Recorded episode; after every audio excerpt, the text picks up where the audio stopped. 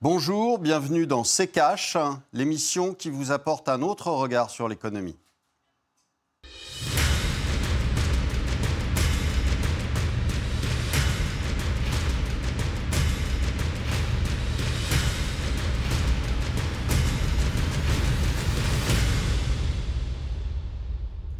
Bonjour, aujourd'hui nous allons vous parler de la guerre, la guerre commerciale entre les États-Unis et la Chine. Bonjour Estelle. Bonjour Olivier, bonjour à tous, bienvenue dans C'est Cash. Le torchon brûle toujours entre Washington et Pékin. Les deux puissances sont entrées dans une guerre commerciale qui n'en finit pas il y a plus d'un an. Où en sont les deux pays aujourd'hui? Quelles conséquences si l'escalade se poursuit? Qu'est-ce qui pourrait leur faire enterrer? La hache de guerre Voici sur quoi nous allons nous pencher avec vous, euh, Olivier. Mais d'abord, les hostilités entre les deux pays ont débuté en janvier 2018 quand Donald Trump a décidé de mettre en place des taxes douanières sur les machines à laver et les panneaux solaires. En mars, le président américain annonce alors des taxes de 25% sur les importations d'acier et de 10% sur l'aluminium chinois pour réduire le déficit commercial américain. Pour rappel, le déficit commercial des États-Unis avec la Chine a atteint 419 milliards de dollars en 2018.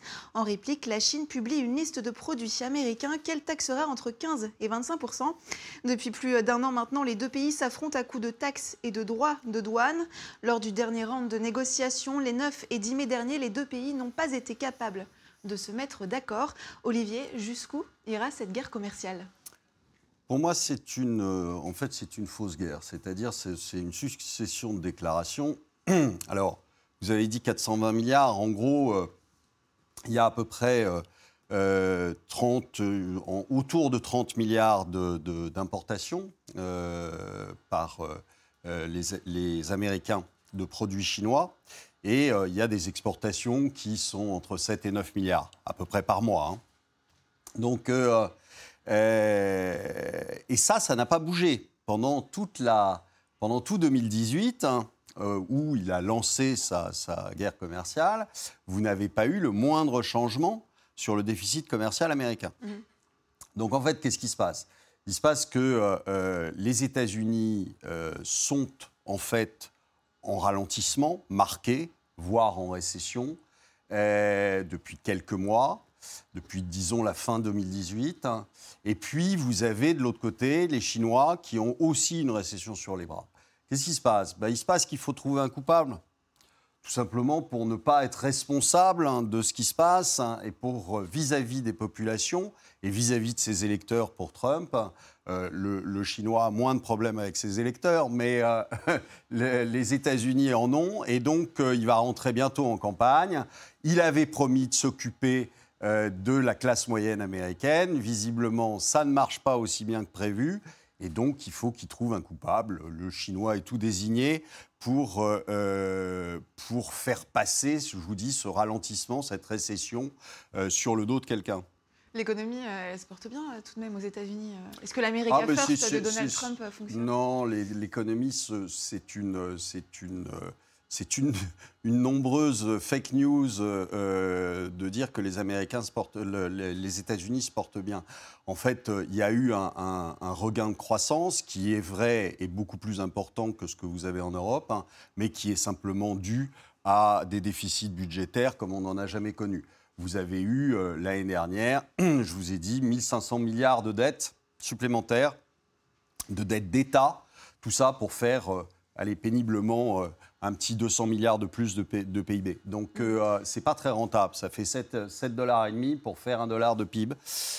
Je suis pas sûr qu'on euh, puisse continuer longtemps à ce rythme-là. Donc, il n'y a, pas de, a pas de mieux réel au niveau des revenus des, des, Américains. Il n'y a pas de mm. mieux réel. C'est une fake news de dire qu'il y a le, le, taux de plein emploi aux États-Unis.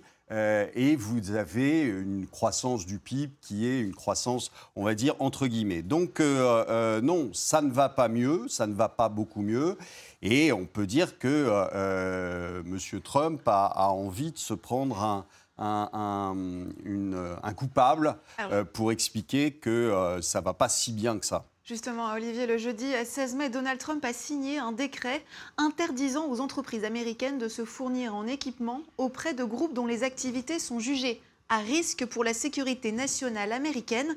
Une interdiction finalement reportée à la mi-août. Alors si le décret ne cite euh, pas clairement Huawei, la firme chinoise devrait tout de même être affectée. Voyez comment avec le tiroir cash d'Antoine Vassas. Vous l'avez sûrement appris ces derniers jours, il ne fait pas bon d'avoir un téléphone Huawei en ce moment. Moi personnellement j'en ai acheté un il y a deux semaines et franchement je suis dégoûté. Le géant chinois de la téléphonie s'est retrouvé au centre de la guerre commerciale États-Unis-Chine qui dure depuis plusieurs mois Donald Trump qui place l'entreprise chinoise sur liste noire pour cause de soupçons d'espionnage. Ok Huawei, c'est game over. Google qui suspend son partenariat avec la marque. Derrière toutes ces accusations et ces conséquences terribles pour Huawei au niveau mondial, Donald Trump tente en fait de faire pression sur la Chine en attaquant un de ses fleurons. Oui, c'est vrai, parce qu'en fait, j'ai un fucking plan. Avec derrière la volonté de signer un accord commercial le plus avantageux possible. D'ailleurs, Huawei, en plus d'être le numéro 2 de la téléphonie mondiale, est aussi l'un des leaders des antennes relais 5G qui vont peu à peu fleurir partout dans le monde. Les Américains, très en retard sur le sujet, n'ont aucune entreprise qui pourrait faire concurrence. Alors, ont-ils réellement peur de confier la 5G à leurs plus grands rivaux? Ou sont-ils juste vexés d'être dépassés technologiquement par la Chine et d'être dans l'impossibilité de profiter d'un marché juteux? T'en penses quoi, Olivier? Alors Olivier moi, j'en pense que c'est euh, le, dernier épisode euh, et Huawei, mais ce qui est assez amusant, c'est qu'on a toujours l'impression que euh, c'est M. Trump qui mène la danse. Hein. les Chinois ont quand même pas mal de cartes en main alors, il pourrait euh, s'attaquer par exemple à Apple euh, pour riposter? Alors, il pourrait s'attaquer à Apple, puisque euh, les, une grande partie des, Apple sont assemblés en Chine. Il pourrait aussi, vous avez entendu parler des, terres rares mhm. et des métaux rares. il faut savoir que 80% à peu près des, des, terres rares qui sont importées le sont par la Chine. aux États-Unis. Et donc, si vous supprimez l'accès aux terres rares, vu que la, Chine a un quasi-monopole, pas tout à fait, mais quasi-monopole, eh bien, à ce moment-là, vous bloquez toute l'industrie américaine. Donc, euh, ils ont aussi des cartes en main. Donc, c'est un jeu. Je pense que ça n'ira pas beaucoup plus loin que ça. Je vous dis, c'est euh, en partie destiné euh, à leur population en interne pour montrer qu'ils s'en occupent, pour montrer qu'ils bougent, pour montrer qu'ils font des choses. Mais au final, euh, je crois que le jeu est assez équilibré. Justement, je vous l'ai dit, les États-Unis ont donné un sursis euh, de trois mois à Huawei. Euh, pourquoi, selon vous, est-ce que Donald Trump a envie de garder cette carte-là sur la table en vue d'une potentielle rencontre avec Xi Jinping au G20 ben, Ça s'appelle des négociations. Donc, si vous abattez votre jeu dès le départ, c'est pas bon. Donc, on bluffe, on, on dit qu'on a certains coups dans la manche, certaines cartes dans la manche et euh, ça permet de négocier euh, des, euh, des, hausses de des hausses de tarifs, etc. Mais au final, qu'est-ce qui se passe?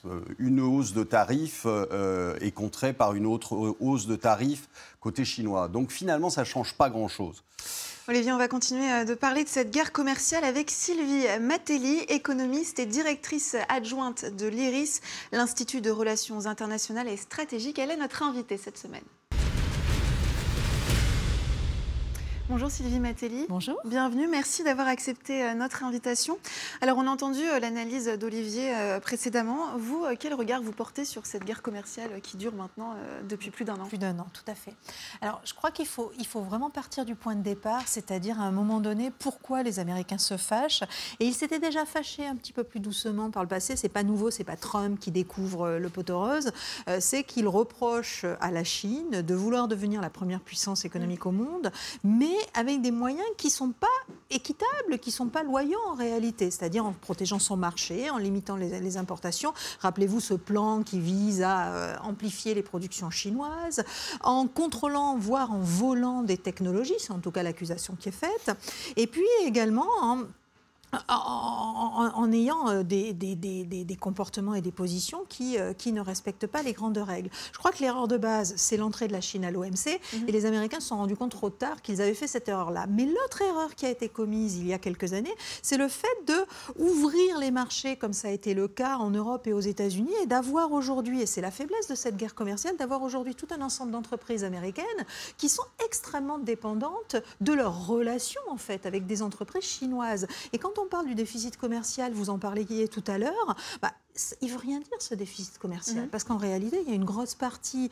de la valeur ajoutée, donc de l'apport, de la contribution des entreprises américaines à euh, l'économie euh, américaine, qui vient des activités qu'ont ces entreprises en Chine. Donc ce serait, ce serait trop facile que de, de, de voir une guerre et une opposition entre deux puissances. En réalité, on est dans une confrontation de deux puissances pour la première place, mais dans un contexte où ils se tiennent un petit peu par la barbichette et où Mhm. ils, sont, ils sont bloqués et ils ne peuvent pas aller jusqu'au bout. Et c'est comme ça qu'il faut interpréter euh, les, euh, les, les menaces du président Trump qui sont tout de suite modérées ou alors avec des périodes de réflexion, de discussion avant qu'on les mette en œuvre. Et finalement, comme vous le disiez tout à l'heure, 18 mois quasiment après le début de cette guerre commerciale, il y a assez peu de mesures qui ont été, euh, qui ont été instaurées, en tout cas pas à la hauteur de ce qui avait été annoncé initialement côté américain, mais aussi côté chinois. Olivier, ce sont aussi euh, deux idéologies qui s'affrontent. C'est la même. Au final, c'est la même. Euh, vous savez, les Chinois, ils sont plus, euh, ils sont plus communistes depuis longtemps.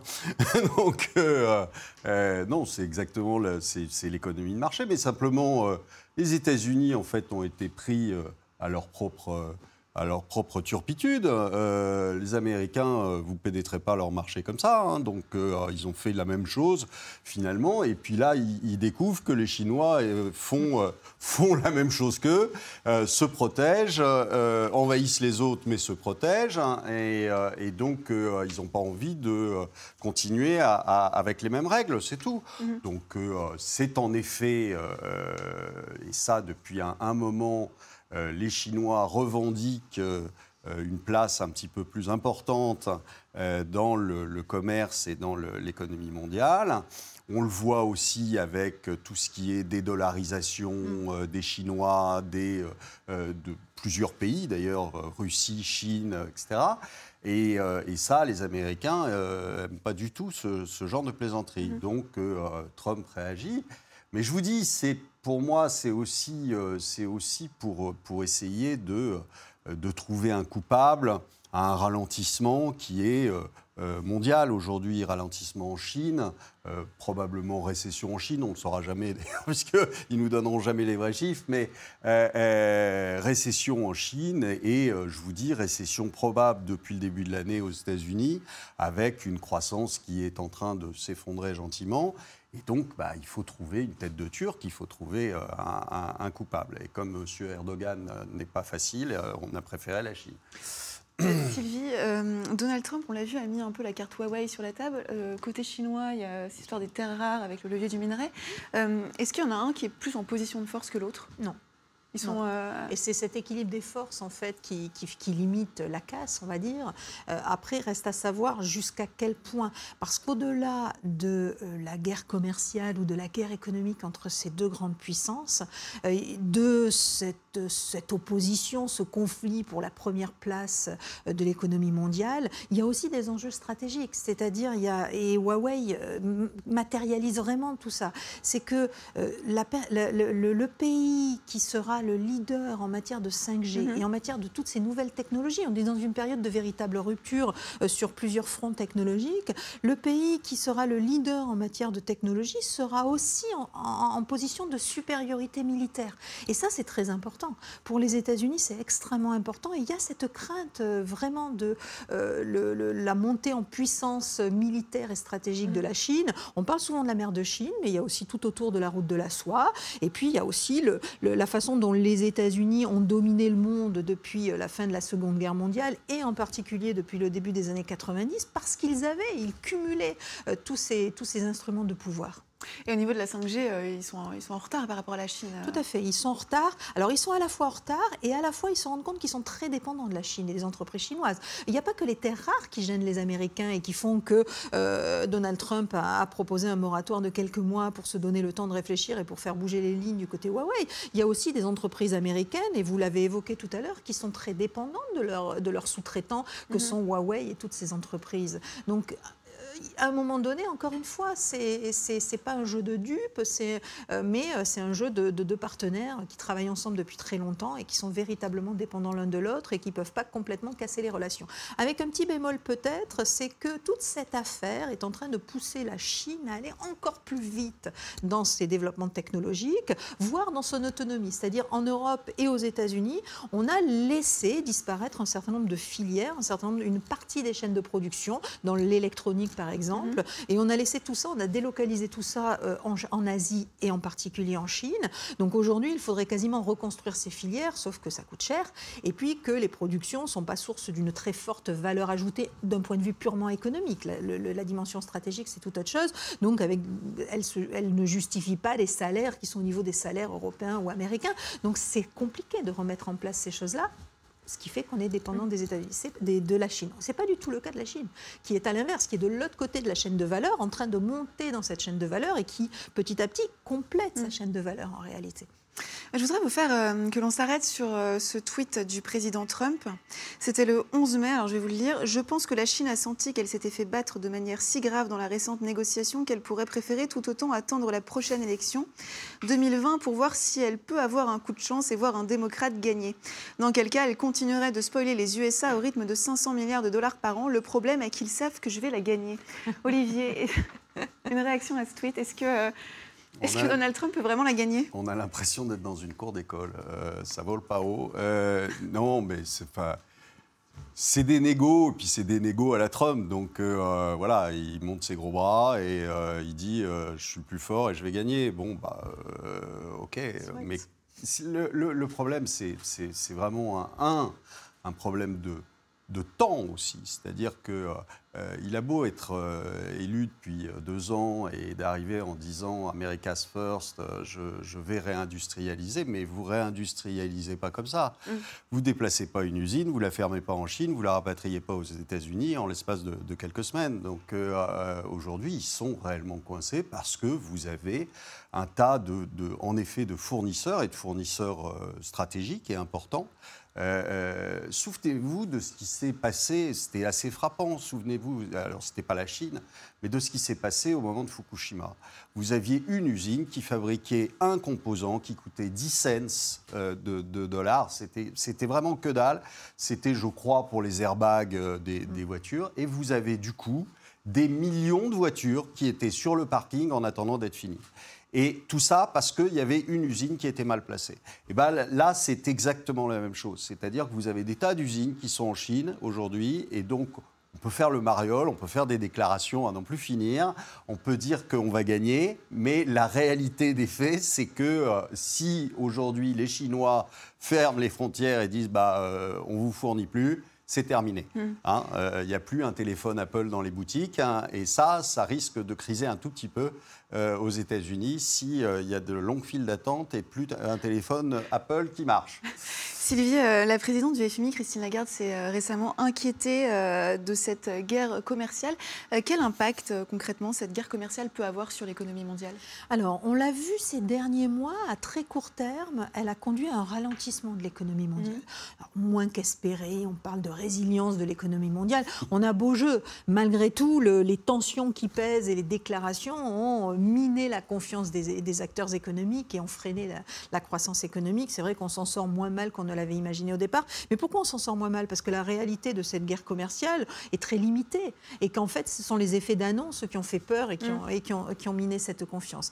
Euh, par contre, il est clair que cette guerre commerciale traduit un changement d'époque, un changement de modèle, un changement de, de, euh, doctrine et de, toute puissance des, marchés, en fait, et le retour de ce capitalisme étatique, de cette mhm. intervention publique, le retour des politiques stratégiques, des politiques commerciales. Donc le changement d'une époque. Et cette, ce changement d'époque va inévitablement peser. Euh, comme tout changement d'époque, on va passer d'un équilibre à un autre équilibre, ou d'un déséquilibre à un autre déséquilibre, mais entre les deux, il va y avoir des perdants et des gagnants.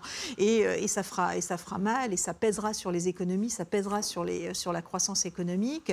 Euh, ne pas oublier aussi dans ce changement d'époque la lutte contre le changement climatique, la transition écologique qui induit aussi euh, des- des- de la nécessité d'innovation technologique, la nécessité de penser le modèle différemment. Et on le voit dans les urnes qui va commencer à peser et donc à pousser les dirigeants politiques à prendre un certain nombre de mesures. Ça aussi, ça aussi, ça impactera parce que là-dessus, euh, et la, la Chine et les États-Unis sont sur des visions et des stratégies radicalement opposées, on peut dire. Euh, donc forcément, dans 10 ou 15 ans, seront en position très différente, ce qui pourrait encore amplifier les tensions entre ces deux grandes puissances. Olivier, une réaction euh, que vous Une réaction, c'est pas l'Europe qui va être la gagnante de cette histoire. Hein, euh, pour l'instant, on regarde les, les coups passer au-dessus de no- nos têtes. Je suis pas certain que, euh, au final, on s'en tire euh, mieux que tout le monde. Euh, c'est une bagarre entre géants euh, et nous sommes des nains. Euh, Sylvie, euh, quelle suite euh, est-ce qu'on peut imaginer dans ce conflit? Est-ce que, par exemple, on peut imaginer que Donald Trump et Xi Jinping trouvent un, un accord euh, en marge du prochain G20 Je, je ne crois pas à un accord, mais je ne crois pas non plus en, en une guerre commerciale dure et radicale. Mhm. Je pense que euh, chacun va tenir sa posture. Vous avez des deux côtés deux hommes, et c'est important de dire deux hommes qui veulent peser, euh, qui veulent peser, qui veulent exister et qui sont extrêmes dans leur position. Euh, Xi Jinping ne ressemble pas à ses successeurs. Il est plus souvent comparé à Mao que euh, aux personnes qui ont succédé à Mao et qui l'a remplacé. Et de la même manière, Donald Trump est un personnage qui est plus souvent comparé à Jackson, qu'il admire, d'ailleurs au président Jackson qu'il admire, et qui était assez radical dans ses positions, que à tous les présidents qui sont passés euh, euh, aux États-Unis ou qui ont été élus aux États-Unis depuis 1945. Donc on est clairement face à deux personnages forts euh, et qui, euh, et qui s'affirment dans, ce, dans, dans cette force et cette radicalité. Donc forcément, ni accord, ni euh, guerre, parce que derrière tout ça, il y a les intérêts que l'on a décrits précédemment, ni guerre euh, euh, radicale. Euh, voilà, je pense que, que ça va être ça. Mais la grosse différence, euh, quand même, entre les deux hommes, c'est qu'il y en a un qui a des élections et l'autre qui n'en a pas. Et qui est élu à vie aujourd'hui. Et donc qui est dans le temps long, euh, ce que n'est pas Donald Trump, puisqu'il a jamais que euh, plus que deux ans devant lui, euh, à peine. Et donc euh, c'est très différent en termes de, de- de- bah, de vision des choses. Et ce sera euh, le mot de la fin. Merci beaucoup Sylvie Matilly Merci. d'être venue sur le plateau de CKH. Je rappelle que vous êtes économiste et directrice adjointe de l'IRIS, l'Institut de Relations internationales et stratégiques. Passe à l'actu de la semaine, Olivier, une actualité très largement dominée par les résultats des élections européennes. En France, la liste Rassemblement national est arrivée en tête devant la liste Renaissance, soutenue par La République en marche. Euh, finalement, Olivier, euh, les eurosceptiques se sont plutôt conforté leur place euh, au Parlement sans, sans grande percée en Europe. Alors en France, euh, non. Euh, en Italie, euh, il y a quand même eu une forte progression de la Ligue, de, de M. Salvini. Au Royaume-Uni, nous avons quand même la liste de Nigel Farage, qui est une nouvelle liste et qui prône le Brexit et qui est arrivé largement en tête, hein, ce qui euh, met un petit bémol à tout ce qu'on a entendu sur, dernièrement, comme quoi euh, s'il y avait un, nouveau vote, euh, eh ben, il n'y aurait pas de Brexit. Euh, ça n'a pas l'air de, s'affirmer dans les urnes, en tout cas. Et, euh, donc, euh, oui, alors, il n'y aura rien de changé. Euh, D'ailleurs, euh, M. Macron s'est bien empressé de le dire. Il n'y aura rien de changé pour la bonne et simple raison que le parti euh, euro. européiste euh, reste majoritaire, donc euh, il ne se passera pas grand-chose. Un mot, euh, puisque vous euh, parliez de Nigel Farage, donc, qui est arrivé en tête au Royaume-Uni avec son parti du Brexit. Est-ce qu'il a demandé à participer aux négociations sur la sortie du Royaume-Uni au- de l'Union européenne? Est-ce que du coup on se dirige clairement vers un no deal? C'est possible. C'est possible. euh, je pense qu'en tout cas, on se dirige vers une, une sortie. Alors après, est-ce qu'on aura un deal ou pas? Mais euh, ça renforce quand même l'idée qu'il y aura une sortie du, du- du Royaume-Uni. Merci Olivier, c'est l'heure du débrief des commentaires.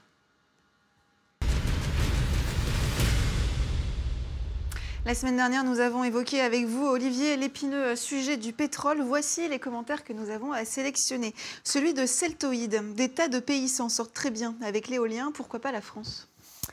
Bien parce que, euh, je ne sais pas si vous avez remarqué, mais euh, justement, les pays sont différents vis-à-vis du, vent qu'il y a. Et donc, euh, donc ça peut être intéressant dans certains pays ou dans certaines régions qui sont très venteuses. Et puis, c'est absolument pas intéressant dans d'autres. Euh, en tout cas, euh, tout ce qu'on peut dire, c'est que l'éolien n'est absolument pas écologique, euh, que l'éolien coûte extrêmement cher et que c'est donc une mauvaise idée. Les Allemands en sortent d'ailleurs, ils se sont aperçus que c'était une mauvaise idée, mais nous, on va continuer encore quelques années parce que c'est bien notre genre, euh, et euh, euh, continuer cette, euh, cette absurdité où vous avez EDF qui rachète très cher l'électricité qui est produite par des éoliennes. Et je vous rappelle aussi que le vent, c'est pas tout le temps. Euh, et donc, euh, euh, c'est pas comme, euh, comme un barrage ou c'est pas comme de- de- du nucléaire où vous pouvez réguler votre, votre production d'électricité. Là, vous avez du vent, vous n'en avez pas. Bon, donc ce, ce- ce truc est idiot. On ferait bien de chercher d'autres choses que euh, euh, des éoliennes parce que ça ne fonctionne pas. On passe aux commentaires de Ozzy Dartaa. Point de pétrole, point de salut, c'est le coût énergétique irrationnel de l'extraction du pétrole qui mettra un terme à son exploitation. Le pétrole cessera d'être profitable quand il faudra brûler plus de barils qu'ils n'auront permis d'en extraire du sous-sol. On est d'accord. On est d'accord sur ce qu'on vous avait dit, c'est-à-dire c'est pas une question de savoir si euh, dans 10 ans euh, il y aura plus de pétrole, c'est euh, dans 10 ans il y aura plus de pétrole pas cher. Ou dans 20 ans, il y aura plus de pétrole pas cher. Et plus le coût euh, de- d'extraction monte, plus évidemment, moins ça sera intéressant. Euh, si vous devez dépenser deux barils pour en sortir un, l'intérêt économique est quand même assez euh, douteux. Vos propos sur l'éolien ont fait réagir en tout cas. Ben, oui, parce que euh, tout le monde est là. on- on- Enfin, on, on est obligé de suivre cette idée qui est, qui est idiote. On a, on a quand même pas mal de gens qui ont réfléchi sur la question et qui vous disent c'est idiot. Mais oui, mais on continue parce que, euh, parce que, euh, parce que quelques euh, politiques doivent s'en mettre plein les poches sur, sur ce genre de, de- de choses. Mais c'est idiot, c'est pas une vision. On n'a pas, on se précipite aussi sur le tout électrique dans les voitures sans réfléchir au reste, sans réfléchir au recyclage des batteries, sans réfléchir. Et c'est toujours pareil, c'est-à-dire qu'il n'y a aucune réflexion, il n'y a aucun projet à long terme. On se précipite sur des trucs parce qu'il y en a un qui dit ah, bah, c'est une bonne idée. Bon bah oui, mais là pour le coup c'est une mauvaise idée. Il faudra vous préparer, Olivier, parce qu'on va sûrement faire une, une émission sur les énergies euh, renouvelables. En attendant, je vous rappelle que vous pouvez euh, voir ou revoir euh, notre émission consacrée au pétrole sur notre site internet Vous pouvez aussi euh, réagir sur les réseaux sociaux avec le hashtag RT. euh, Cash, c'est l'heure de refermer euh, ce numéro. Mais avant, Olivier, le, mot de la fin. Le mot de la fin, c'est euh, attention, la guerre sino-américaine est une guerre plus équilibrée qu'il n'y paraît.